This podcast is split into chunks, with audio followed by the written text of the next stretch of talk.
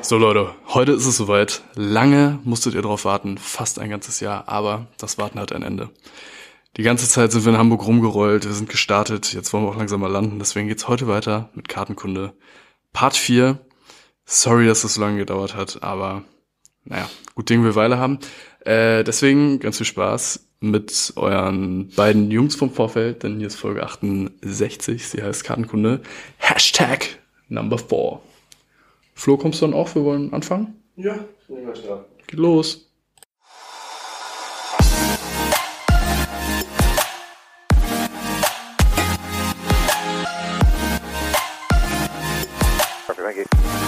American 787, send flight number 210. Send flight 210, American 787.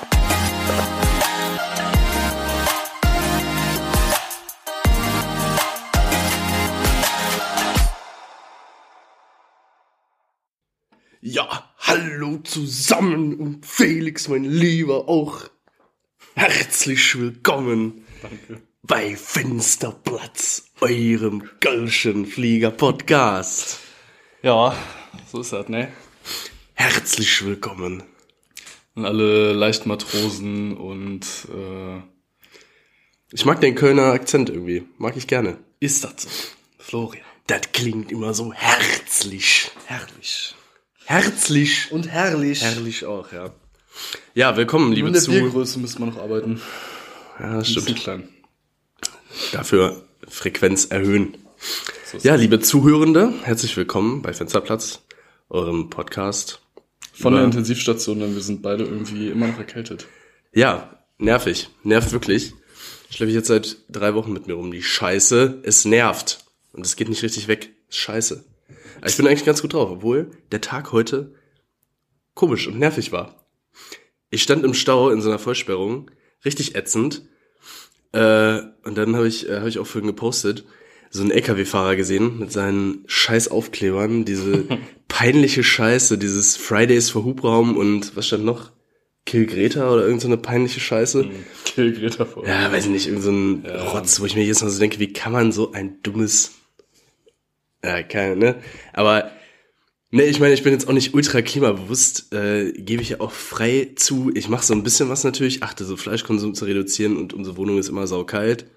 äh, aber ich fahre viel mit dem Auto. Fahrrad. Äh, ja, aber ich fahre viel mit dem Auto, zum Beispiel zur Arbeit und äh, dusche auch gerne lange zum Beispiel und ja, ich fliege so einen fetten Bomber über die Welt, so, ne? Ist jetzt natürlich klimamäßig auch scheiße. Äh, aber muss ich denn dann da so anti sein, nur, also, weil ich keinen Bock hab auf diese, auf diese Fakten? Finde ich mega behindert. Naja, hat mich schon wieder ein bisschen aufgeregt. Und dann, ey, äh, das war auch krass, bin ich heute in der Tiefgarage zu meinem Auto gelaufen. Fern Fernbedienung geht nicht. Batterie wahrscheinlich leer. Ja, Batterie leer. Und da ist ja so ein kleiner Minischlüssel dran, ne? Womit man dann aufschließen kann. Wusstest du aber, was zehn Sekunden nachdem du aufgemacht hast und die Tür geöffnet hast, passiert? Alarmanlage geht an? Ja. Wusstest du das? Nö. Nee, ich auch nicht. Und dann stehe ich da. Schlüssel da irgendwo gegenhalten, oder? Ja, nach zehn, genau, stand dann in der Bedienungsanleitung, habe ich dann später nachgelesen, du musst dann irgendwie äh, den Schlüssel, das ist dann irgendwie so Notmodus oder sowas, gegen das Lenkrad halten, Ja. sozusagen, also gegen da, wo man früher den Schlüssel reingesteckt hat. Und dann geht die Alarmanlage nicht an. Das ist ein Aber das wusste ich nicht. Procedure. Ja, und dann stand ich da, die, Klim äh, die Klimaanlage sag ich schon, äh, die Alarmanlage voll am Abgehen, die ganze äh, Tiefgarage am, äh, das halt ja am so, Beben. Ja, war mega nervig.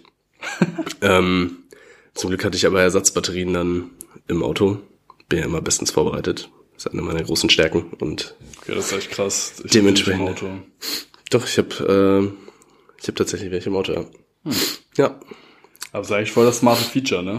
Was die Alarmanlage angeht. Findest du? Ja. Wenn jetzt weil- jemand äh, das Auto quasi aufgemacht hat, also geknackt quasi, Ja, aber ja gut, ja, eigentlich schon. Da habe ich aber zu viel als einmal zu wenig. ja, da habe ich halt nicht dran gedacht, ne? Unser erstes Auto früher, da konnte man ja nur mit dem Schlüssel aufschließen. Deswegen. Okay, ist jetzt aber auch schon Ja, trotzdem. heute ein Oldtimer. Ja, ich weiß nicht, weil ich das letzte Mal so einen Schlüssel, außer bei Europcar Mietwagen, die haben ja immer noch, die haben ja immer noch so Schlüssel, ey, richtig scheiße. Noch mit so einem Holzflock dran. in den Hotels. In so deutschen, in so deutschen alten Hotels. Mit so einem richtig riesigen Baumstamm am Schlüssel. Den du auch garantiert in keine Hosentasche bekommst. Dann gehst du, gehst du irgendwie feiern und äh, hast irgendwie so, so, einen, so einen halben Baseballschläger. Ja, du musst hinten in deine Jackenkapuze packen oder sowas, ey, damit der Platz ist. Ah, geil. Ja, das war echt eine Erfindung. Naja, Genug von mir, wie geht's dir denn? ja, den Umständen entsprechend. Ich habe Urlaub, jetzt äh, sitze ich hier krank, ist natürlich auch wieder richtig super. Aber naja, ich will mal nicht motzen, Ist dein Genitalherpes wieder ausgebrochen? ähm, unter anderem, ja. ähm, ist auch eitrig, müsstest du dir gleich nochmal angucken, dass du da die Verbände wechseln kannst. Auf jeden Fall. Ich werd schön mit Eisspray, wie ich es in der Kreisliga früher gelernt habe. Ja, hilft bei allem, hilft bei allem. Erstmal runterkühlen. Ähm, Vereist. nee, genau, ich habe jetzt Urlaub und äh, bin Alter hinauszuzeln. letzte Woche wiedergekommen. Wie eine gute Weißwurst. Boah, yeah, hör auf jetzt. So ein schönes Kölschglas muss es schon voll sein, ne? Ja, jetzt, äh, dann hör du auf, ey. Was ist denn jetzt hier, ne? Ja, äh, aus Baku wiedergekommen. Und ähm, wenn ihr natürlich Reels sehen wollt, das erste Mal. Äh, Steffi, mit der war ich nämlich unterwegs, die war Kapitänin, äh, mega, mega witzig, richtig cool gewesen. Äh, die hat mir nämlich, äh, also erlaubt, in Anführungszeichen, ähm, Zu fliegen.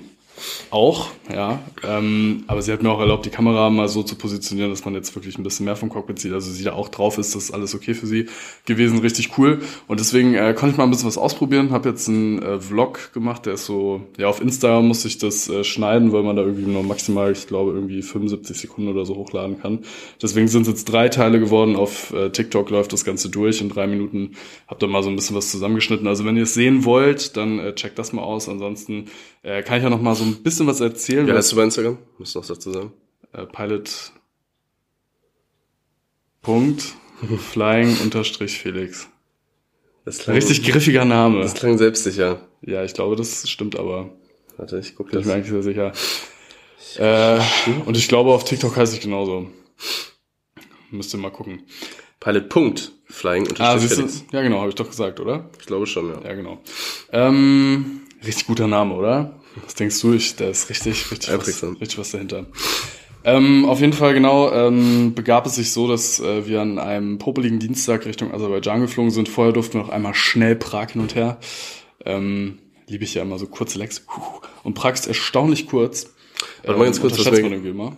Kannst gleich weiter erzählen. Was hältst du davon, wenn man kein Kapitän ist und Captain in seinem Insta-Namen hat? Findest du das auch so schlimm oder ist das dir egal?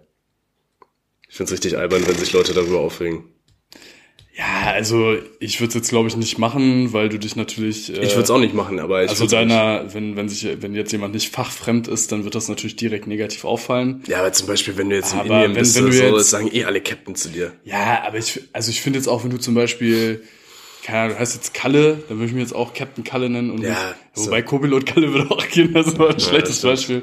Aber, ähm, ja, keine Ahnung, das finde ich jetzt nicht so wild, wenn das jetzt nicht so mega ernst gemeint ist oder so. Nee, eben. Keine Ahnung. Also, jetzt nicht so schlimm. Äh, darf ich jetzt weiter erzählen? Darfst du, ja. Okay, war richtig wichtig, dass du mich unterbrochen hast, danke. Ja, mich interessiert deine Meinung. Ja, ähm, genau, sie sind erst äh, Prag hin und her geflogen und ähm, haben dann, ähm, wir haben gar nicht die Flugzeug gewechselt, die Kabinencrew hat dann gewechselt und äh, wir waren in der Konstellation ja auch schon mal über Silvester unterwegs, das hatte ich auch erzählt, äh, dass ich da so aus dem Standby auf so eine Crew getroffen bin und äh, das war echt witzig damals ja schon, weil ähm, unsere Kabinenchefin und die Steffi, die Kapitänin, die kannten sich halt und haben das auch zu sich zusammen requested und äh, ja, mega cool. Wir haben ja da auch so Sachen gemacht mit Gelly-Buffet, also dass wir da irgendwie, jeder hat äh, was mitgebracht und dann gab's da irgendwie Datteln im Speckmantel und Brot und äh, selbstgemachten Salat und sowas, also mega, mega geil. Das äh, war jetzt natürlich wiederholungsbedürftig, also haben wir das jetzt auf dem Flug nach Aserbaidschan auch gemacht. Das sind ja viereinhalb Stunden. Ähm, dementsprechend hat man da auch ein bisschen im Zeit. Datteln im Speckmantel, Quinoa-Salat. Lecker, lecker, lecker. Pizzaschnecken. Mm, glaubst es Schnecken. Naja, und dann haben wir uns ja äh, viereinhalb äh, Stunden Richtung Aserbaidschan auf den Weg gemacht, sind in Baku gelandet. Ähm, der Flug relativ unspektakulär eigentlich, also passiert jetzt nicht so wahnsinnig viel zwischendrin. Wobei man jetzt sagen muss, man ist natürlich schon relativ nah jetzt am ukrainischen äh, Luftraum, ähm, der auch von den Russen äh, leider mittlerweile ähm, okkupiert wird. okkupiert wird, so kann man sagen, glaube ich. Äh, jetzt gab es ja vor zwei Tagen oder gestern war das, glaube ich, ne, den Absturz von dieser amerikanischen Drohne da. Wobei Mhm. Absturz kann man eigentlich nicht sagen. Also ja, war es jetzt ein Angriff, kann man vielleicht so auch nicht Wieso sagen. kann man, wieso kann man nicht ein Ab- Absturz sagen? Ein Abdrängen. Ja, weil die Amerikaner das ja dann, so wie ich es jetzt gehört habe, absichtlich zum Absturz gebracht haben, weil die Drohne nicht mehr flugfähig war. Das war trotzdem Absturz. Ja, letzten Endes ist es ein Absturz, aber hätte, also man könnte auch Abschuss sagen. Forced oder, Landing. keine Ahnung. Auf jeden Fall, also die Gewässer haben es natürlich äh, nichtsdestotrotz jetzt in sich, vielleicht jetzt nicht so als ziviles Flugzeug, aber ähm, naja, das ist dann halt schon nochmal ein kleines Highlight. Also man arbeitet sich da im Prinzip durch so einen ganz, ganz kleinen Korridor durch. Ähm, über den Berg Karabach, das ist diese Grenzregion zwischen Armenien und Aserbaidschan, da sind ja auch immer wieder Konflikte jetzt gerade ausgebrochen, ähm, beziehungsweise auch mit Armenien. Ähm, ja, also Armenien und Aserbaidschan halt, ne? Da die Ecke. Hattet, hattet ihr auch Das, GPS-Jamming? heißt, das auch, ja, genau. Also es ist, er hat schon so ein bisschen in sich, also weil man einfach einen relativ kleinen Korridor hat, wo man jetzt durchfliegen kann. Also ich kann mir jetzt vorstellen, im Sommer zum Beispiel, äh, da im Kaukasus, das geht ja auch sehr, sehr hoch, wenn es da vielleicht irgendwie dann äh, Gewitter gibt oder sowas und man da jetzt gezwungen ist, irgendeine Avoidance-Heading zu fliegen. Das stelle ich mir jetzt nicht so prickelnd vor, weil der Korridor relativ schmal ist, da sehr, sehr viel Verkehr im Moment durchgeht. Und äh, genau, dann das, was du jetzt gerade angesprochen hast, das GPS-Jamming, vielleicht kannst du das mal kurz erklären für unsere äh, äh, Zuhörer, Genau, es was ist sich ja, dahinter verbirgt. es ist ja so, dass ähm, ein Flugzeug unter anderem auch mit GPS navigiert. Also in der Regel ist das so, dass GPS meistens die primäre Quelle für die Navigationsdaten ist. Das ist jetzt an sich kein Problem, wenn das wegfällt. Ähm, in diesen Bereichen wird das dann halt vom Militär gestört. Das heißt, ähm, da kommen halt keine GPS-Signale durch oder halt falsche und das Flugzeug erkennt das dann halt, dass die Daten dann nicht verlässlich sind. Ähm, und dann wird automatisch das GPS sozusagen ausgeschaltet. Also wir benutzen, also ich weiß nicht, wie es beim Airbus jetzt genau ist, bei uns wird es dann auf dem iCAS angezeigt, dass äh, wir halt kein GPS mehr haben. Ähm, ist an sich kein Problem. Wir können dann einfach, ähm, also wir haben die äh, Inertial äh, Reference Systems immer noch, die Adiru bei uns heißt das, ähm, also drei Trägheitsnavigationssysteme, die uns autonom mit der Position versorgen. Und was wir dann zusätzlich noch einstellen können, ist, dass ähm, die Funkfeuer am Boden, also VOAs oder DMIs sind das vor allem, äh, das sind so Bodenstationen, die auch äh, ihre Position sozusagen im Flugzeug, die ist bekannt und dann wird halt ähm, über eine Positionsbestimmung in Relation zu der äh, zu dem Funkfeuer dann auch die Position bestimmt und das fließt dann halt in den Navigationsrechner ein. Aber es ist halt ein bisschen ungenauer als äh, mit dem GPS und das passiert halt regelmäßig, dass man dann halt die Fehlermeldung kriegt, GPS steht nicht zur Verfügung.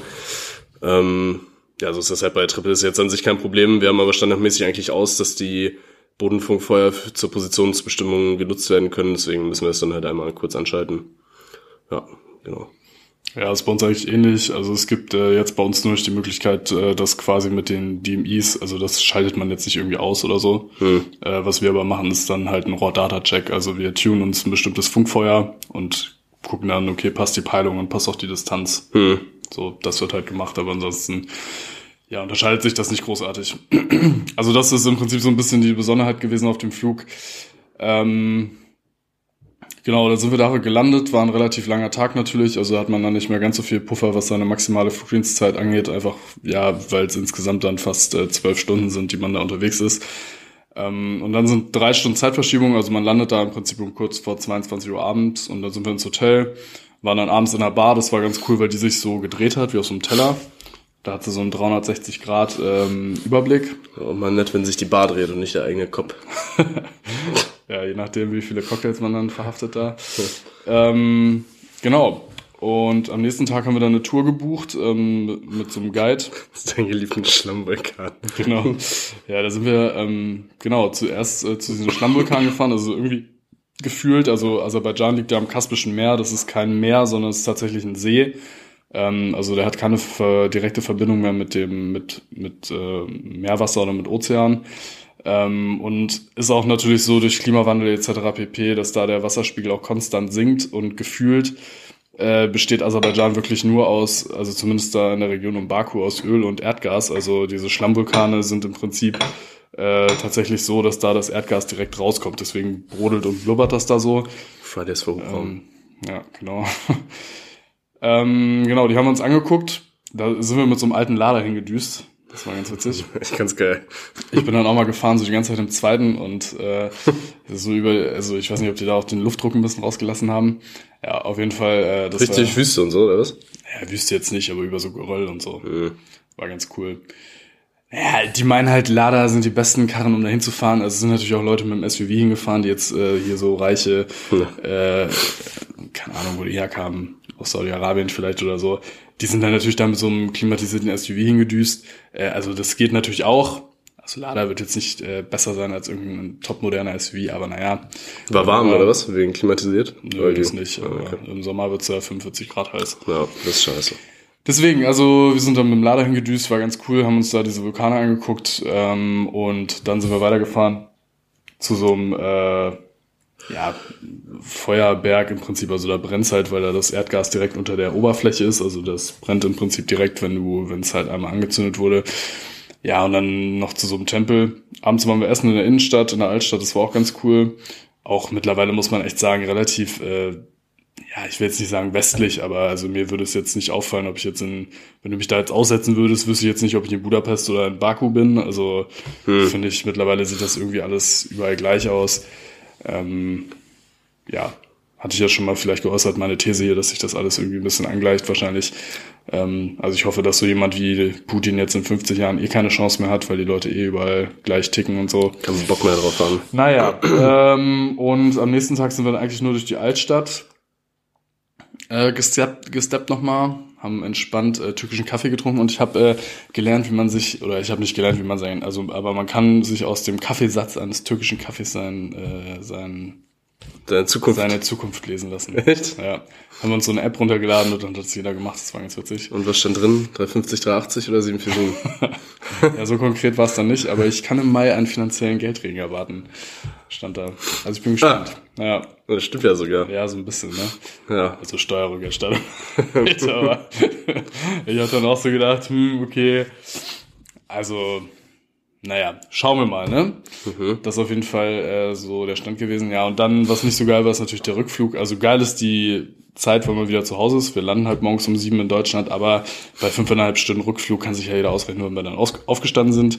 Ist relativ früh für deutsche Verhältnisse. Lokal ist es so um, ja, also ich stehe, bin um halb drei aufgestanden, um drei Uhr war Pickup. Ja, immer noch Also, sehr früh, ne? Also, Ja, aber also ich finde jetzt 2.30 Uhr ist schon mal besser als Mitternacht. Na, das stimmt. So, von daher muss man, muss man ja positiv sehen. Langstreckenfeelings. Genau. Nur, dass der Flug dann nochmal doppelt so lange dauert. Ja, okay.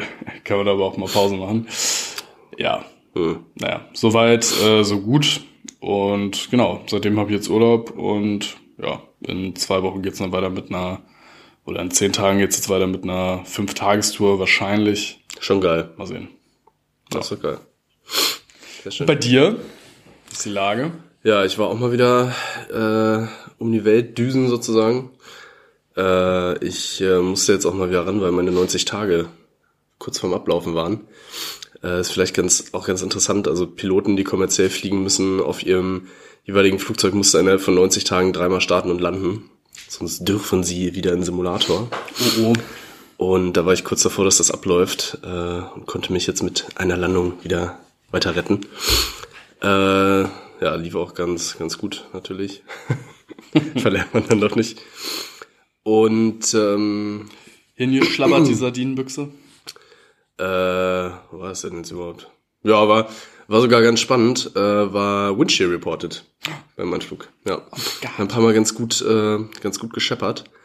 Aber ja, stimmt, war eigentlich echt ein relativ interessanter Anflug. Der Wind hat kurz vor der Landung gedreht, äh, von äh, 15 Knoten Tail dann auf so ein bisschen Seitenwind. Und dann äh, muss man dann schon immer so ein bisschen gucken, dass man dann nicht zu hoch kommt, äh, wenn der Flieger plötzlich wieder mehr Auftrieb hat. Und äh, ja, dementsprechend, aber jetzt nicht äh, so wahnsinnig spektakulär. Dann sind wir weitergeflogen.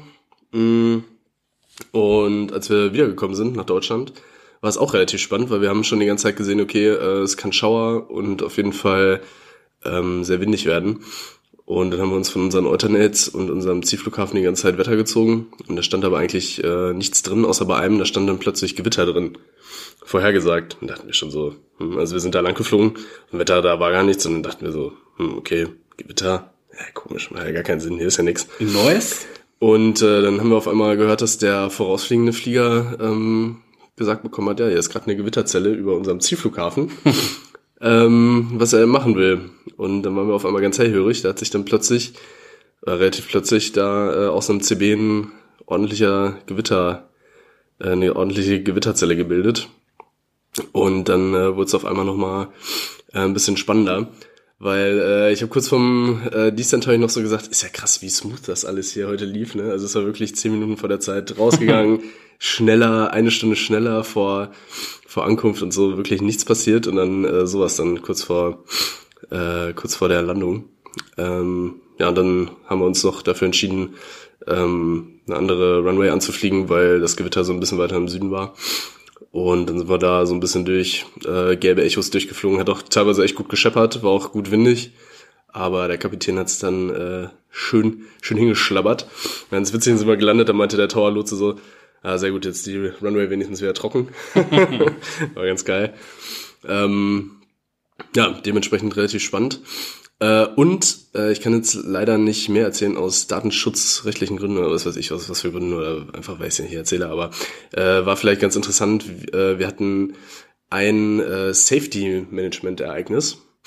Und zwar äh, hat sich dann die Firma an uns gewandt, was da genau passiert ist. Ähm, ist vielleicht insofern ganz interessant, kann man mal ganz kurz erzählen. Ähm, weil es gibt ein sogenanntes, also einfach mal allgemein interessiert euch vielleicht, es gibt nämlich ein sogenanntes Flight Data Monitoring. Ich weiß nicht, du kurz was zu sagen? Oder? Nö.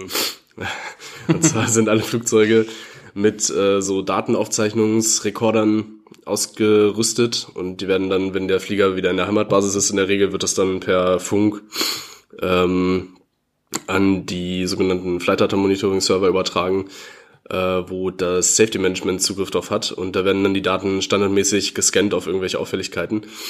Und äh, wenn es dann zu Auffälligkeiten kommt, dann gibt's äh, einen sogenannten Gatekeeper, der, wenn da irgendwelche Auffälligkeiten sind, auf die Crew zugehen kann. Also das heißt, da gibt's dann nur einen einzigen, äh, gibt auch mehrere Gatekeeper, ne, aber äh, eigentlich dann einen einzigen Gatekeeper, der dann dementsprechend die Daten dann da vorliegen hat. Und nur derjenige darf sich dann an die Crew wenden. Also das heißt, das ist äh, nicht für alle einsehbar, äh, was da jetzt genau war und wer da geflogen ist und so. Ähm, ja, so ist das bei einer Airline organisiert. Vielleicht ganz interessant für euch mal zu wissen, wenn ihr mal irgendwie das äh, Stichwort Flight Data Monitoring oder Gatekeeper hört oder so. Kommt Äh, da mir im Alltag öffentlich, äh, öfter mal unter die Ist damit gemeint. Regel. Ne, weiß ich nicht, aber ist ja vielleicht ganz interessant für den einen oder anderen. Genau, das war jetzt eigentlich mein Umlauf, also relativ unspektakulär zum Ganzen. paar Sachen ganz interessant. Vielleicht für den einen oder anderen. Genau. Ansonsten äh, bin ich bestens vorbereitet und habe sogar eine thematisch passende Abkürzung für dich. FDM heißt Flight Data Monitoring. das war natürlich super. Nee, SMS wollte ich schneiden. ähm, und zwar, Service. hast du noch was irgendwie auf der Liste oder so? Und zwar CMV. Charlie Mike Victor. What does it mean? CMV. Ja. CMV, CMV. Manöver Validation. Cockpit Manöver Validation. Crew Manöver Validation. Hm, interessant, was soll das sein? Was stellst du dir darunter vor? Grießbrei. Keine Ahnung, ich weiß nicht, äh, CMV, oder? Ist das ein Gerät oder ist es, ist es, ist es ein Ding? Das ist ähm, ein Konzept, ein Konzept würde ich sagen. Also das V steht für Visibility. Äh, Conversion Meteorological Sehr gut. Visibility. Sehr gut. Ja. So was. Das ist damit gemeint, genau. Ja, da kann man irgendwie äh, Visibility in eine, äh, eine AVA umrechnen oder so. Ne? Genau. Ja. Und passt Hab thematisch. ich nie benutzt. Nee, ich auch nicht. Passt aber thematisch sehr gut äh, zu unserem Thema heute, weil wir wollen ja über Anflug, Anflüge und so weiter reden. Ja, aber auch ganz interessant, weil da wird sich ja in Zukunft auch ganz schön viel ändern, ne? Weiß nicht, dass es nur noch Typ A, Typ B Anflüge gibt und so Mhm. Da bin ich mal gespannt. Bin ich auch mal gespannt, aber das war jetzt Ich ja. finde jetzt nicht so äh, praktisch, ehrlich gesagt. Weiß nicht, also mich überzeugt das jetzt noch nicht, aber. Die sollten mal mit dieser Nomenklatur so ein bisschen aufräumen, ey. Vor allem bei diesen ganzen RNAV, AMP-Gedöns und ähm, oh, RNAV GPS und AMP und Dings. Na gut, ähm, ich habe ja schon Karten parat. Damit geht's jetzt gleich los. Vorher muss ich der Flo mal die Nase putzen, weil mich nervt das unnormal, dass du die ganze Zeit hochziehst und vorher machen wir Werbung. Also bis gleich.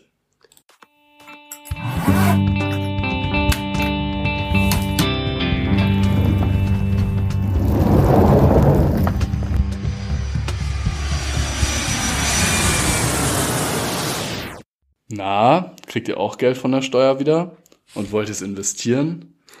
Dann checkt doch mal www.stratik.de aus. Investiert in einen neuen Koffer. Danke.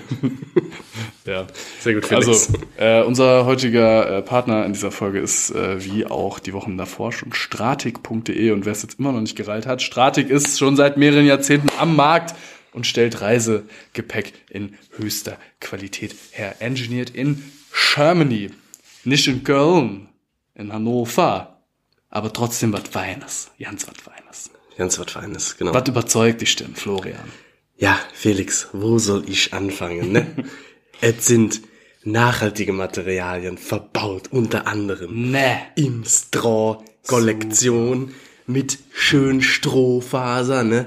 Nachhaltig, ökologisch wertvoll. Ja, nimm das, Greta, nämlich. Das heißt, wenn ihr äh, Stratik-Koffer kauft, dann tut ihr, äh, ja, je nach Kollektion vor allem. Ärgert der- sich Greta. Jedes Äh, Mal, der- wenn ein Stratikoffer vom Band läuft, kriegt Greta eine, eine gefetzt. Ähm, also wenn ihr äh, Stratik-Koffer kauft, je nach Kollektion, ähm, tut ihr der Umwelt was, äh, was Gutes. Das finde ich auf jeden Fall sehr gut. Und äh, worüber wir auch schon mal gesprochen haben, ist ähm, das sehr gute Preis-Leistungs-Verhältnis, gute Qualität, die Rollen, Rollen super, muss man wirklich sagen. Wir haben ja äh, davor auch schon den einen oder anderen Koffer mal ausprobiert und gehabt und die Rollen sind wirklich sehr, sehr gut. Ähm, deswegen checkt das gerne aus. Und Stratic Connect haben wir auch schon öfter erwähnt, ein sehr praktisches Feature.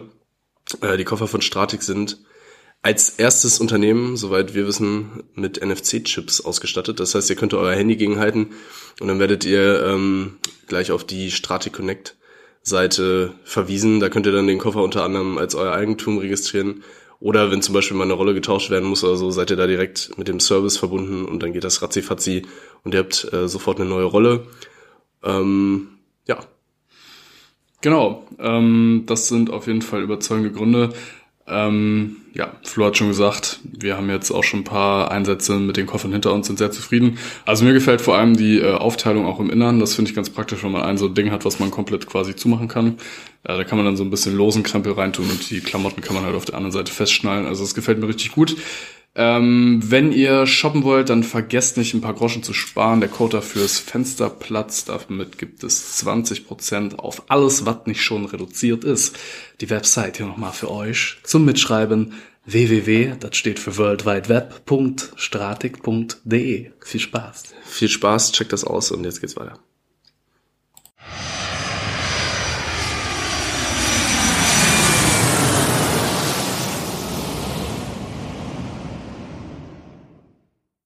So, hallo. Hallo. Nase geputzt, hat nichts gebracht. Sorry. Entschuldige mich für Schnupfgeräusche, müsst ihr durch. Gut, dann ähm, geht's Ich hab los, davor Leute. schon Rispellis gegessen. Alle Schmacko. mal hier die, äh, die Karten raus jetzt. Ne? Seite äh, 35? Ja, gute Frage. Ja, hier Seite Dingsbums, ne? Wir gucken uns als erstes die sogenannten Stars an. Stars. Da gehen wir aber relativ schnell rüber, weil das ist genau das gleiche wie die Standardinstrument Departure Roots. Und zwar befinden wir uns da auf Seite 6-10. Star steht für, äh, ja, wofür steht das denn? Standard äh, Arrival Routes, glaube ich. Ja. Standard Arrival Routes. Ich glaube, es heißt Arrival. Ja. du hast vollkommen recht, Felix. Level 6. Level 6 Englisch, ganz genau. Äh, gehen wir jetzt äh, relativ schnell rüber. Wie gesagt, also es ist eigentlich genau das gleiche wie so eine ähm, Departure äh, Route. Also wir können ja mal äh, anfangen, was man da jetzt allgemein sieht, wie davor auch, ne, diesen MSA-Kreis, also sprich die Minimum Sector Altitude 2100 Fuß. Äh, das ist die immer Stadt Hamburg. 25 Meilen um den Bezugspunkt, auf den sich das bezieht, hier auf dieses Hamburg VOA, also Hotel Alpha Mike äh, VOA. 25 Meilen darum, 2100 Fuß bist du safe. Ähm, Richtig safe. Genau, und äh, dann können wir uns ja mal hier so ein Beispiel angucken.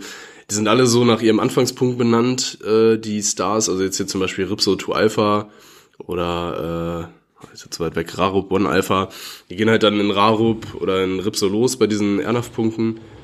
Und da stehen dann immer noch so Höhen dran, zum Beispiel, die man dann einhalten müsste. Bei Ripso zum Beispiel Expect Flight Level äh, 110 oder drunter. Also wenn diese Linie da über dem Flight Level ist, dann heißt das 110 oder drunter. Und äh, darunter steht dann nochmal so eine Definition, wie dieser Airnav-Punkt definiert ist. Wenn man jetzt äh, keinen Airnav hat, ähm, dann kann man darüber sozusagen dann auch den Punkt bestimmen. Also Ripso wäre jetzt zum Beispiel bei, auf dem Radial 030 von äh, dem Weser VOA auf der Frequenz 112,9 und äh, bei 13,2 dmi von Elbe. Genau. Ja, man sieht natürlich auch die klassischen äh, Landmarken noch so, ähm, also Stadt Hamburg grau hinterlegt, oben im Norden, im Nordosten Lübeck, äh, da die kleinen blauen Kreise, wo Lübeck, Eco Delta Hotel Lima ist der äh, Platz, der Flughafen.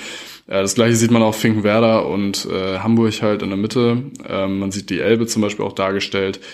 Ähm, und genau, unten links zum Beispiel, da sind wir auch schon mal drauf eingegangen, ist die Variation. Ähm, die spielt jetzt bei uns in unseren Gefilden jetzt nicht so die allergrößte Rolle. Sie würde eine Rolle spielen, wenn man zum Beispiel äh, natürlich eine hohe Abweichung hat. Also es gibt ja Plätze, wo das durchaus mal so 15 Grad oder so sein können, je weiter man jetzt Richtung Norden geht. Ähm, da ist es dann zum Beispiel ein Unterschied, wenn es dann starke Winde gibt und sowas und natürlich auch bei der Navigation, äh, dass man da tatsächlich äh, drauf achtet. Innerhalb des roten Kreises seht ihr noch so einen Pfeil, der zeigt auf dieses 1004 Hindernis. Äh, das ist so im Süden der Karte. Das ist quasi das höchste äh, Hindernis in dem Sektor. Also 1004 Fuß ist das hoch, wahrscheinlich irgendein so Funkmast oder sowas. Ähm, genau, also knappe 300 Meter.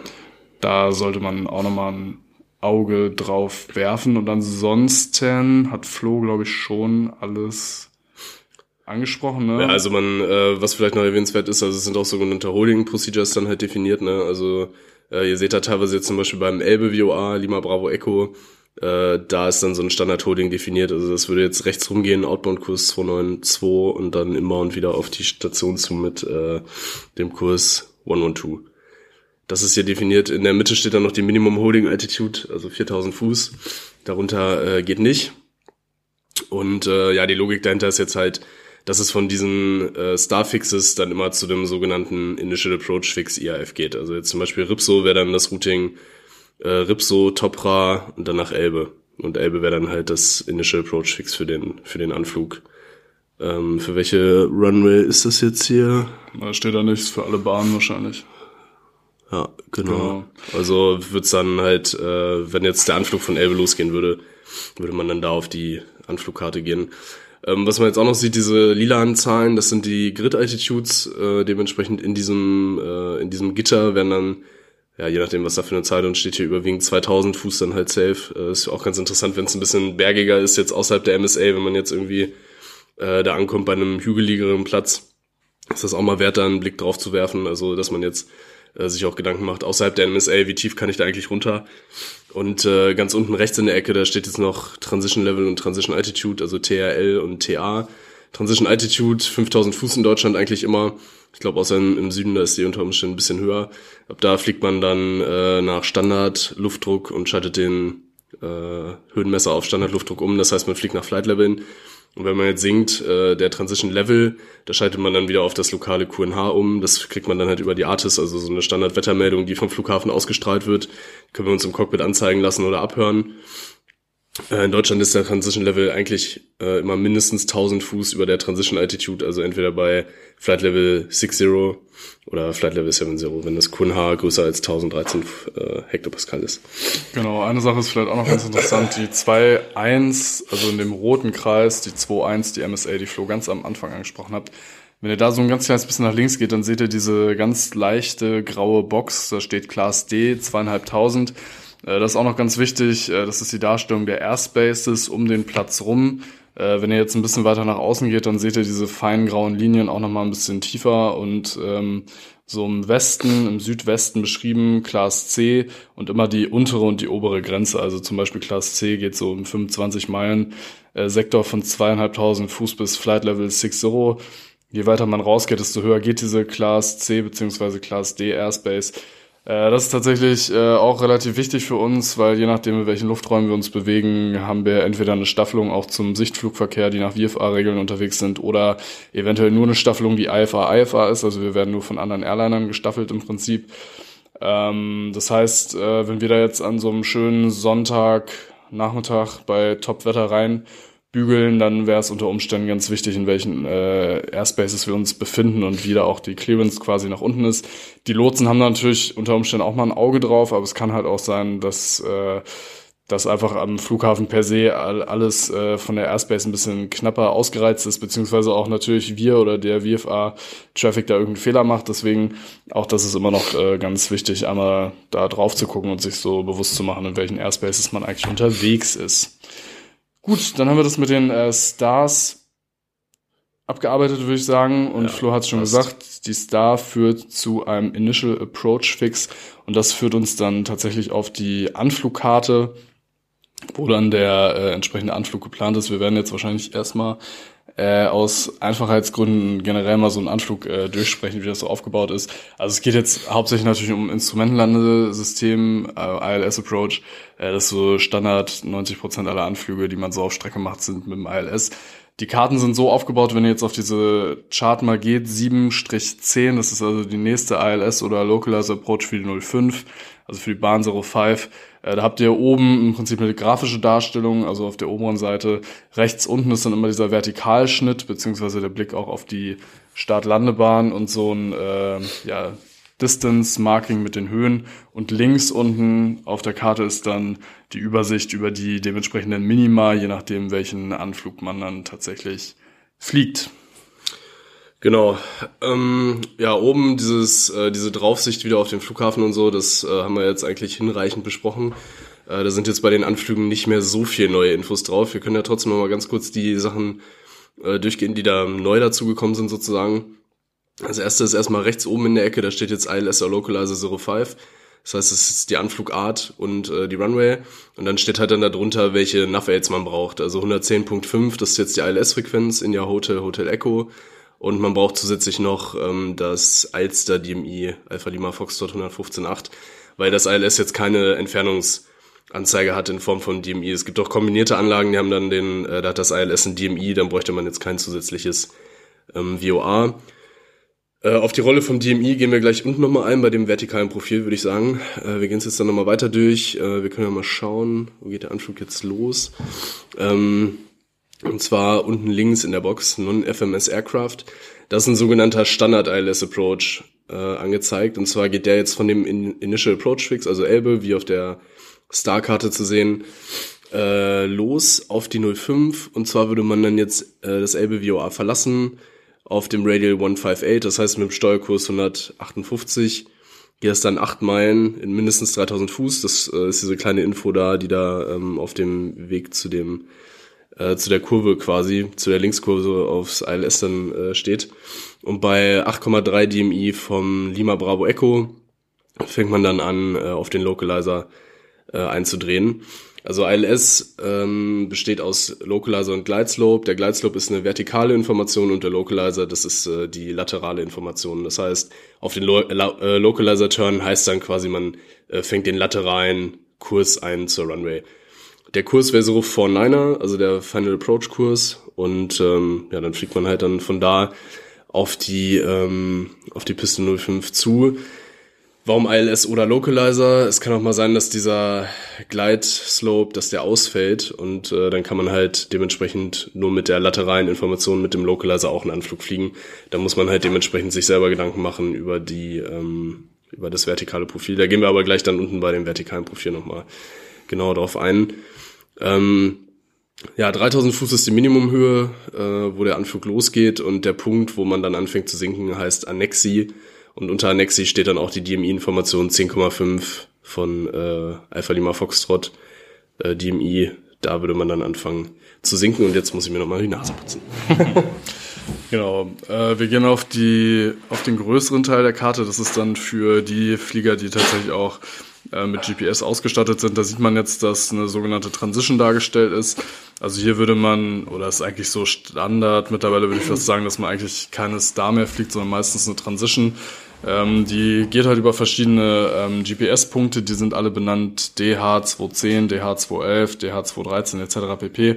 Also äh, zum Beispiel würde sich das jetzt, würde man dann von Ripso keine 5 Alpha Star fliegen, sondern die Ripso 05 Transition zum Beispiel. Ähm, genau, das hätte man dann dementsprechend im FMS. Der Flieger würde das dann dementsprechend auch abfliegen, also weil er die, das Routing abgespeichert hat, kann aber, also ich sage jetzt mal Standard Fall ist meistens, dass die Lotsen einem direkt zugeben. Also die würden jetzt zum Beispiel sagen, äh, XY Fly Direct äh, Delta Hotel 255 oder Direct Waypoint 255. Da würde man halt direkt äh, quasi in die verlängerte Pistenachse anfliegen und dann mit dem Anflug äh, starten. Was auch sehr oft vorkommt, ist halt, dass man auf dem Downwind ist, also quasi in die entgegengesetzte Richtung, wie man landet. Und äh, dann gibt's halt einen Radar-Vektor, also wenn man jetzt zum Beispiel hier ich sag mal, bei dem Delta Hotel 232 wäre, dann würde man ja jetzt äh, quasi in die entgegengesetzte Richtung fliegen ähm, von dem von dem Localizer-Kurs, also sprich ähm, 229er. Und äh, dann würde dann halt der Lotse dann irgendwie sagen, sobald man dann an der Reihe ist, äh, bla bla bla, turn right, heading, weiß ich nicht, äh, erstmal initially wahrscheinlich so 340 und dann später dann halt äh, 010 oder sowas. Zero to Zero und Intercept Localizer oder sowas, ne? Also, dass man da dann halt dementsprechend nicht den ganzen Weg da abfliegt, sondern halt äh, auch Abkürzungen bekommt, um Flugzeit zu sparen. Genau. Ja, das eigentlich zu den oberen beiden Sachen, ne? Sind wir da eigentlich durch? Ja, was ist, also, ja, ab und zu steht noch so eine Speed- oder eine Höheninformation halt dann dabei, die man einhalten sollte. Mm, und äh, in Blau ist dann, dann noch das äh, Missed Approach Routing eingezeichnet. Das steht dann aber auch nochmal genauer in dem Vertikalprofil. Ansonsten fällt mir jetzt eigentlich auch nicht. Genau, ja, vielleicht noch eine Sache, die ganz interessant ist mit den NAV-Aids, also mit den Funkfeuern, hat sie eben schon so ein bisschen angesprochen. Also im Prinzip hat Hamburg jetzt noch relativ viel. Äh, zum Beispiel das Elbe VOR, das sieht man dann Elbe Lima Bravo Echo, das ist dieser kleine äh, blaue Kasten D115.1, also die Frequenz, darunter ist der Morsecode. Ähm, und das D davor heißt halt, dass das VOA auch mit einer DMI ausgestattet ist. Also äh, der hat im Prinzip auch, also der gibt sowohl ein Radial als auch eine Distanzinformation. Alster, wenn man sich das anguckt, ALF, da sieht man mit diesem umrandeten D, dass das nur ein DMI ist. Also der sendet äh, tatsächlich nur Distanzinformationen.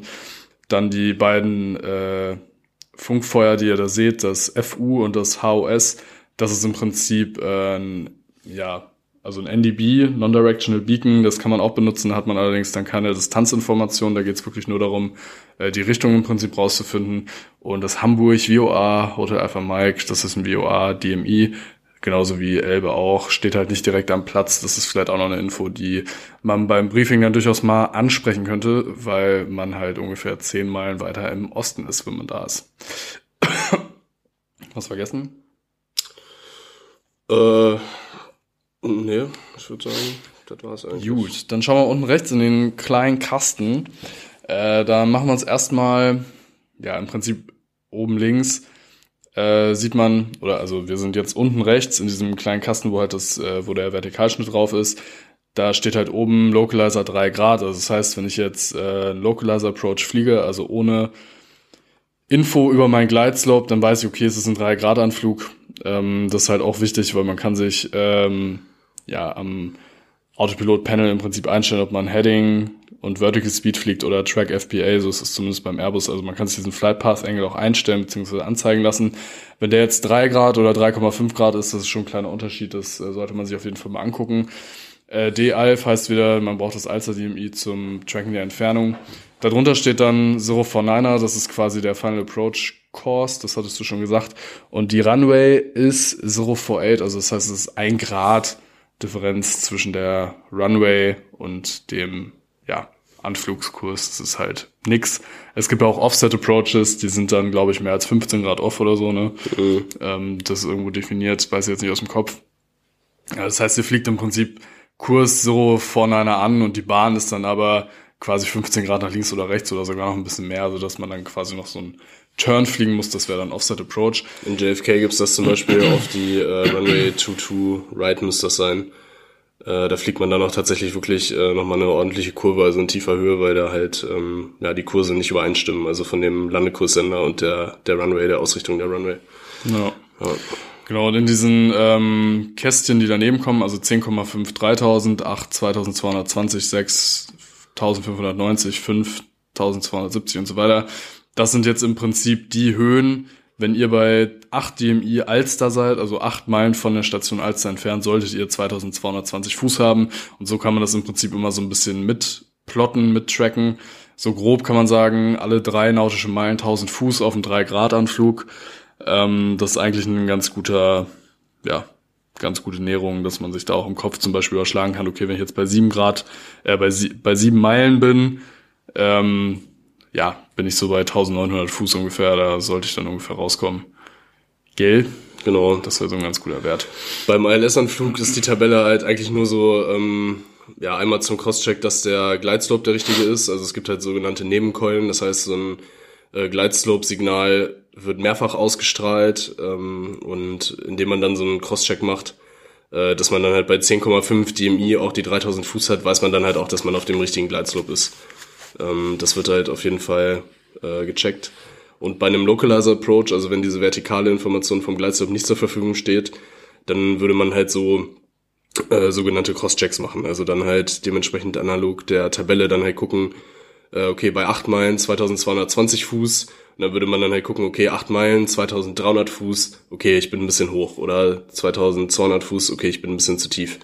Ähm, und dement, äh, dementsprechend dann halt seinen Flight Path Angle so ein bisschen so ein bisschen anpassen. Also wir können auch bei uns in der Boeing äh, den Flight Path Angle einstellen. Also wenn man da jetzt minus drei Grad dann eingeben würde, dann würde der Flieger das dann halt auch dementsprechend abfliegen. Äh, was man auch machen kann, das switchen wir mal ganz kurz hier äh, unterhalb von diesem blauen Text. Äh, da ist so eine kleine Tabelle. Und zwar steht da GS, das steht für Ground Speed. Und äh, darunter steht dann die, ähm, also zum Beispiel bei 140, das ist so ein gängiger Approach Speed, 740 ähm, diese 740, das sind Fuß pro Minute, die man jetzt fliegen müsste für einen 3 Grad Anflug bei einer Ground Speed von 140. Ähm, da gibt's auch eine Faustformel, also Ground Speed mal 5, da hätte man dann die äh, Vertical Speed, die man ungefähr fliegen sollte für einen 3 Grad Anflug, aber hier ist halt nochmal die Tabelle da. Das heißt, wenn man jetzt einen Flieger hätte, der kein Flight Path Angle fliegen kann, sondern eine Vertical Speed, dann könnte man dann halt äh, am Autopiloten dann halt ähm, ja die Vertical Speed dann so 700 bis 800 Fuß äh, pro Minute einstellen. Dafür ist diese äh, Tabelle. Äh, die Zeile darunter, das wäre für ein Timing. Also es gibt auch ähm, manche Anflüge, die, da kann man mit einer Stoppuhr sozusagen fliegen. Ja, da würde dann halt abhängig davon, äh, von der Ground Speed, äh, eine Zeit definiert sein, äh, die man dann fliegt, bis man dann am Missed Approach Point ankommt. Aber das ist eigentlich bei den Anflügen, die ich kenne, jetzt äh, wird das nicht gemacht. Genau, dann äh, gehen wir mal ein bisschen weiter nach rechts, oder? Ist da noch was? Ja, genau. Da ist halt die Landebahn dargestellt. Ähm, da sieht man verschiedenste Informationen, zum Beispiel welches Approach Lighting System verbaut ist. Also jetzt hier auf der Bahn 05 ist es ein Simple Approach Lighting System. Das heißt, da habt ihr quasi äh, diese verlängerte ähm, Mittellinie. Ähm, aber es ist halt nicht eine Cat 2, Cat 3 Beleuchtung, also wirklich für Low Visibility Approaches. Ähm, das würde jetzt natürlich ein bisschen weit gehen, wenn wir das alles erklären, aber ihr könnt ja nur mal als Vergleich ähm, die Karte aufmachen von der Bahn äh, 2 2-3 ist, glaube ich. 2-3, genau. Da kann man zum Beispiel sehen, wenn ihr da drauf seid, äh, dass der halt äh, nochmal eine andere äh, Befeuerung hat, weil da kann man tatsächlich auch die Anflüge Cat 3 drauf fliegen, also die mit der höchsten ähm, Automation im Prinzip. Also dieses HL-P1F äh, heißt, also P1 ist quasi äh, bis Cat 1 und äh, wenn da P2 steht, dann ist das mindestens Cat 2. Ups. Da ist auch äh, Cat 3 dann halt wie bei der äh, 2.3. Genau, und HL heißt äh, dim, Dimmable, ne? Genau, also von High Intensity bis, bis Low Intensity Dimmable. Genau, was man auch noch drauf sieht, äh, die Bahn hat eine Displays Threshold, also die, die Aufsetzzone beginnt erst 298 Meter nach Beginn der Piste und dann hat man 2952 mal 46 Meter zur Verfügung. Also Standardbahn, äh, eine breite Bahn wäre 60 Meter breit, eine schmale Bahn wären 30 Meter. Ähm, dann sieht man links noch 3 Grad Papi, steht auf der linken Seite, also der Precision Approach Path Indicator, also woran man im Prinzip ja, einen visuellen Cue hat, ob man auf dem richtigen Gleitslope ist oder nicht. Das äh, steht jetzt links der Piste, ist auch ganz nett zu wissen.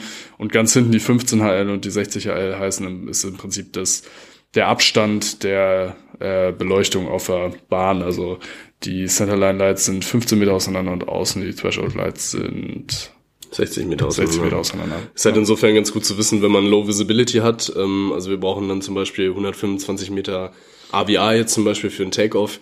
Dann könnte man in der Zeit dementsprechend dann die Lichter zählen von, den, von der Centerline, die man sieht. Also wenn man jetzt dann 125 Meter bräuchte, dann wüsste man, okay, das sind jetzt, äh, ganz kurz rechnen, 125 ist natürlich ein schlechtes Beispiel, oder sagen wir mal 75 Meter, dann bist du jetzt sechsmal, äh, fünfmal 100, fünfmal 15 sind 75, ne? Also wenn du fünf Lampen siehst, dann kannst du starten, so, ne? Nach dem Motto. Ja. Ja. Ähm, dann dieser weiß-rote Strich, das heißt, dass das standardmäßig äh, so ist, dass die Centerline Lights weiß sind und äh, die letzten 900 Meter fängt es dann halt an, alternating white-red und dann ab 600 Meter nur noch rot. Und äh, das X in der Mitte, also bei diesen 2952 mal 46 Meter, da kann auch ein G stehen, dann heißt das, dass das grooved ist, dann ist die Runway sozusagen äh, so ein bisschen optimiert, wenn es regnet, dass da das Wasser besser abfließen kann. Ne? Das ist äh, mit der Bremswirkung auch nochmal ganz interessant zu wissen, aber also wenn ich jetzt ehrlich bin, so genau guckt man sich jetzt auch nicht an. Man rechnet halt jedes Mal seine Landing-Performance und ob die Runway dann jetzt grooved ist oder nicht. Manche briefen das auch, manche briefen auch, wo das Papi steht, aber ich denke mir jedes Mal, sehr gut, äh, sehe ich ja, wenn ich anfliege. Genau. Aber naja, Ja, es ist immer ein bisschen davon abhängig, was jetzt kriegsentscheidend ist. Bei einer 3 Kilometer Bahn, bei Sonnenschein ist das alles relativ. Mhm. Wenn es jetzt Dortmund zum Beispiel ist, wo man 1900 irgendwas Meter hat, da ist natürlich schon mal aber man rechnet es eh immer eigentlich, also Ja, von daher genau. ähm, mit den aktuellen Bedingungen auch. Genau. diese- Darunter sieht man die äh, Threshold Elevation, 32 Fuß sind das, ähm, also nicht sonderlich hoch. Ähm, darunter würde man jetzt noch sehen, wie die Touchdown Zone einen besonderen Slope hat. Äh, plus minus zwei Prozent Slopes sind äh, so standardmäßig okay, ne? Ja. Kann man machen. Äh, es gibt ja so gewählte Bahnen tatsächlich auch, also das macht auf jeden Fall Sinn, da mal drauf zu schauen, äh, ob einem die Bahn quasi entgegenkommt oder ob man, äh, ob sie einem von unten nach wegläuft. Äh, das ist äh, nicht ganz unwichtig. Für die Härtegrad der Landung. Genau, und ganz hinten sieht man halt insgesamt, wie die Bahn sich so verhält. Also das zu dem obersten äh, Abschnitt dieses unteren rechten Quadranten quasi. Genau, also plus 0,1 Prozent steigt die Bahn an sozusagen. Genau, ja. ja.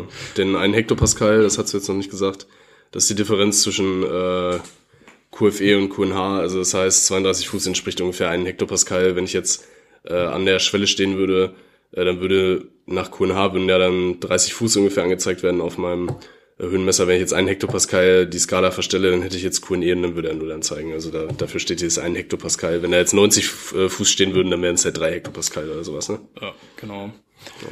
Gut, darunter das Vertikalprofil, äh, diese grauen äh, Blöcke da drauf, die sagen im Prinzip, äh, das ist, sind diese, ja, ähm, im Prinzip die Höhen, die man bis zu der Distance nicht basten darf. Also ich dürfte jetzt zum Beispiel, wenn ich Richtung Annexi fliege, das ist das Final, der Final Approach Point, müsste ich auf 3000 Fuß bleiben, darunter dürfte ich nicht, dann sieht man die nächsten, den, den nächsten Block, das sind 1430 Fuß, die müsste ich mindestens haben bis 5,5 DMI. Also ähm, ja, früher haben wir immer gesagt, es ist Final Approach Altitude, ähm, 1430, wären das jetzt bei 5,5 DMI. Ähm, ja, eigentlich sagt man dazwischen, es sind Minimum Descent Heights, ne? Also die darf man nicht äh, basten. Da muss man auf jeden Fall gucken. Und ähm, genau. Dann sieht man 1,8 DMI Fox Uniform, da ist das M, das ist der sogenannte Mittelmarker. Und äh, nee, Quatsch, nicht der Mittelmarker, sondern Mr. der Approach Mr. Approach Point, so Mr. Approach Point. Äh, das gibt es äh, jetzt für die ganzen, für den Localizer Approach zum Beispiel müssen wir das dann äh, mitbriefen, dass äh, das der Punkt ist, wo dann der Mr. Approach tatsächlich dann auch geflogen würde.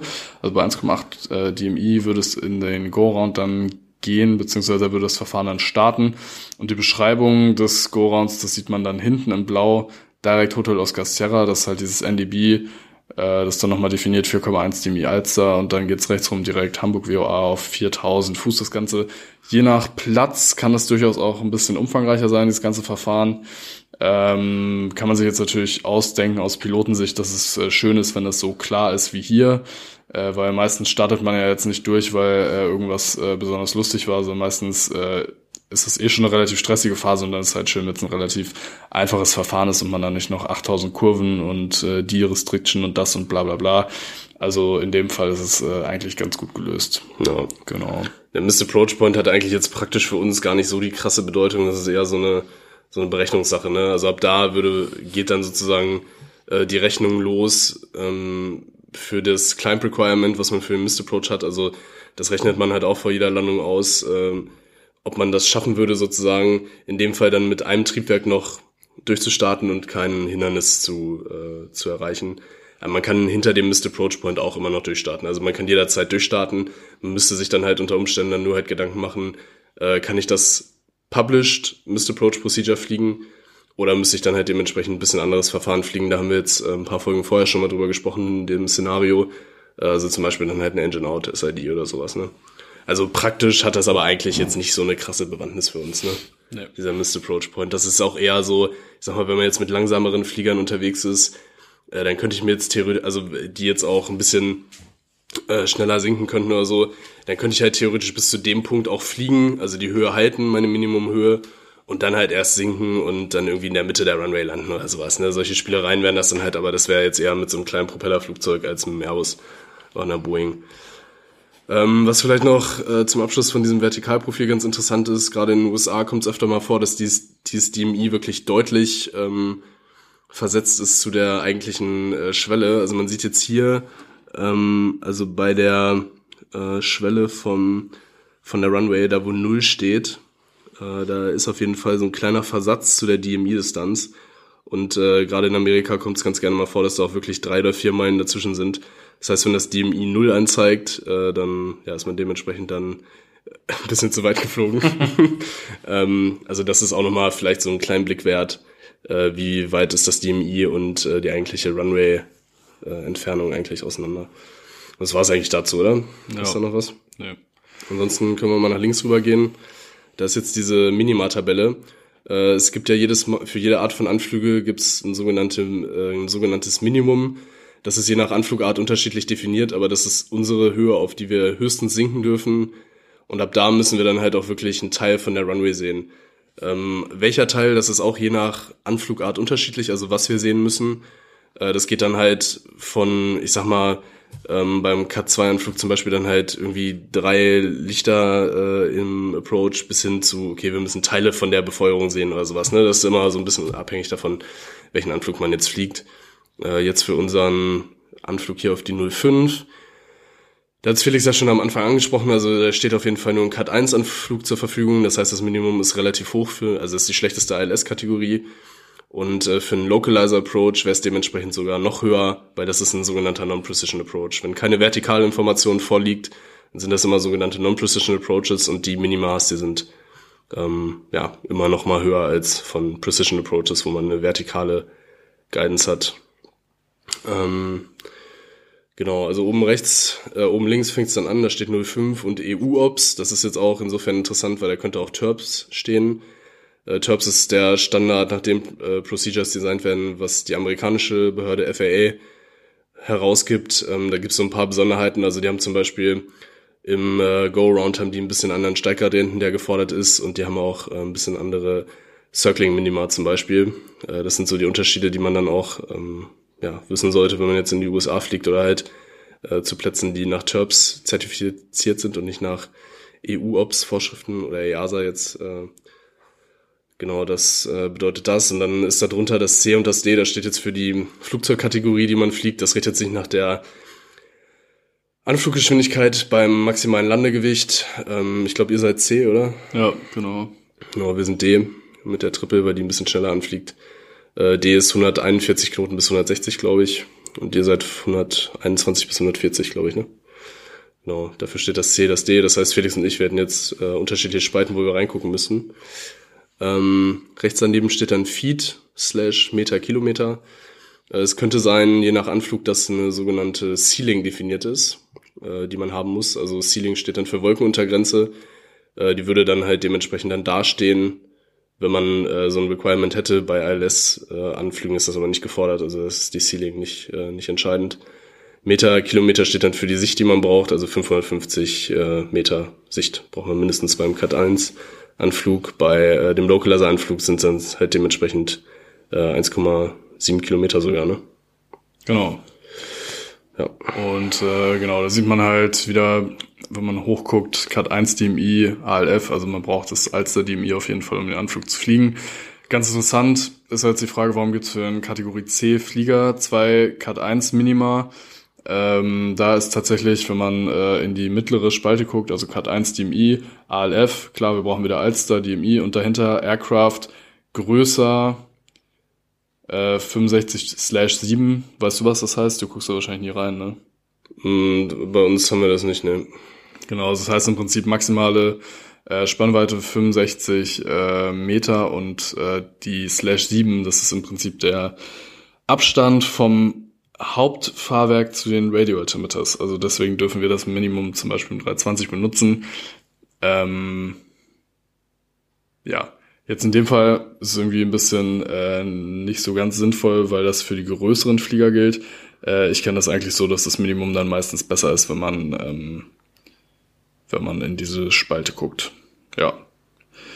Das aber eigentlich zu der Erklärung davon, wenn wir jetzt auf eine andere Bahn mal gehen, auf die 2.3 zum Beispiel, da sieht man halt, dass man da tatsächlich auch K3B Minima hat und hier ähm, sieht man auch bei, ja, genau bei den Cut 1, ne, da ist es nämlich äh, andersrum, irgendwie ist es hier andersrum, also ich kann es anders. Naja, auf jeden Fall äh, sieht man hier wieder, also Cut, äh, Was ist das, der, der Abstand, also die Spannweite und, also Abstand größer von 65 Meter und der Abstand von Main Wheel zum Radio Altimeter. in, Metern. also sieben Meter zwischen, ah, okay. Ähm, genau. Und hier sieht man halt die Bahn 2.3, die hat halt, ähm, ja, da kann man halt tatsächlich K3B fliegen, also das ist im Prinzip die mit einer der höchsten Kategorien, die man äh, beim ILS fliegen kann. Also hier sieht man, da gibt's auch nur noch ein Company-Minimum. Also das ist im Prinzip firmenseitig. Wir bräuchten jetzt im Airbus äh, gar kein, wir haben gar kein Minimum, wir brauchen nur 75 Meter Sicht. Das bei euch ja wahrscheinlich auch so, ne? Ja, genau. Genau. Ja, Und- jede, ja. ja, nee, mach du das. Ja, ich wollte nur sagen, also wenn ihr jetzt zum Beispiel bei K3B reinguckt, dieses 75R, das heißt halt im Prinzip, ihr braucht eine AVR. Wenn da jetzt ein V stehen würde, dann wäre es halt dementsprechend die Visibility. Genau. Also jedes Mal, wenn man, ähm, wenn dann, wenn da ein Letter steht, äh, was auch dazu stehen kann bei Non-Precision Approaches, ist zum Beispiel ein C, dann wäre es halt Ceiling. Äh, dann müsste man halt dementsprechend auch wirklich gucken, wo sind die Wolken, damit ich den, also die Wolkenuntergrenze, damit ich den Anflug fliegen darf. Genau, dafür steht das. Äh, Circling steht ja jetzt noch drin, not authorized. Also es gibt auch die Möglichkeit, ein sogenanntes Circling zu fliegen, wenn das jetzt halt erlaubt wäre. Dann würde dann halt da dementsprechend auch das Minimum stehen. Ein Circling, das ist ein äh, Visual Manöver sozusagen. Also man äh, fliegt den äh, diese Bahn an, die man jetzt hier zum Beispiel an die 2-3 an. Und da würde man dann halt an der Circling Altitude äh, eine, ja eigentlich so eine Platzrunde fliegen sozusagen, ne? Ähm, und in andere Richtung landen. Dafür wäre dann halt auch ein äh, Minima definiert. Äh, ja, du bist ja mal eins in Salzburg geflogen, ne? Das wird das, glaube ich, relativ oft gemacht. Ja, also ein Standard-Circling in Dresden bin ich das mal geflogen. Okay.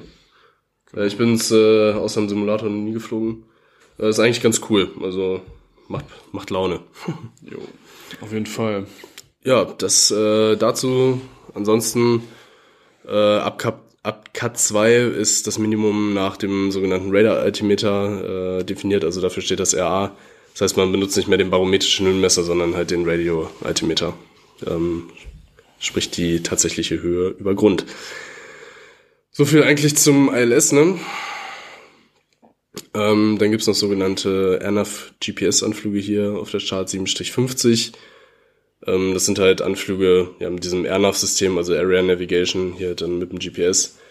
Ähm, ja, da steht dann dementsprechend halt dann nur eine laterale Fü äh, Führung zur Verfügung.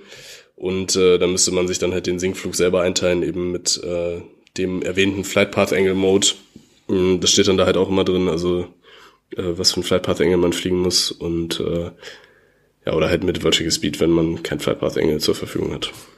Genau. Genau, ganz am Ende gibt's noch NDB-Charts, also man kann auch mit dem NDB einen Approach fliegen. Äh, da seht ihr jetzt aber auch schon, äh, wenn ihr da mal aufs Minimum und so weiter guckt, das ist alles schon ein bisschen anders ähm, definiert und ähm, ja, also das sind dann im Prinzip diese Non-Precision Approaches, ähm, die man jetzt gerade bei schlechtem Wetter eher nicht fliegen äh, würde. Ähm, genau. Ja, höchstens mal zum Training oder Ja. so. Ne? Also eigentlich ist ILS Oder Ernaf-Anflug, das ist halt so. Genau. Oder Ampi mittlerweile. Ja. Also wenn es da Fragen gibt, könnt ihr uns gerne auf Instagram auch äh, erreichen oder per E-Mail fensterplatz oder strich podcast at outlook.de. Ansonsten würde ich sagen, äh, machen wir tatsächlich den Sack mal zu, äh, weil das mit der Kartenkunde ja dann doch immer sehr, sehr theoretisch ist und äh, wir euch jetzt hier auch keine äh, Radio Navigation äh, Grundvorlesung geben wollen. Aber wie gesagt, wenn es da Fragen gibt, dann meldet euch gerne mal dazu und wir werden schauen, ob wir da auch was äh, Schlaues zu beitragen können. Ja, es ist, glaube ich, eher so für die Flugsimulator-Piloten und so ganz interessant, wie man jetzt sowas in echt dann fliegen würde, wo da die Unterschiede sind. Äh, genau, deswegen, also wenn ihr Fragen habt, schreibt uns gerne. Das auf jeden Fall mal als Übersicht, so wie sehen unsere Karten aus. Also sie sehen auch tatsächlich immer noch so aus, also auch wenn die jetzt hier so ein bisschen alt, älter schon sind, aber genau, mit so einem Handwerk hantieren wir jetzt sozusagen rum. Und genau, dann hoffe ich, dass das äh, ein bisschen lehrreich war und ihr was mitgenommen habt, wie das so abläuft. Die Arbeit im Cockpit. Yes. Super, dann mach ich zu hier, ne? Ja, machen wir den Laden dicht. Sehr schön. Dann würde ich sagen, vielen Dank fürs Zuhören. Ja. Flo kümmert sich jetzt um meine, meine Genitalien. Oh, jetzt habe ich einen Hustenanfall ausgelöst, tut mir leid. Ekelhaft. Gut, äh, ja. Tschüss. Tschüsschen, vielen Dank. Bis zum nächsten Mal, ne? Bis dann.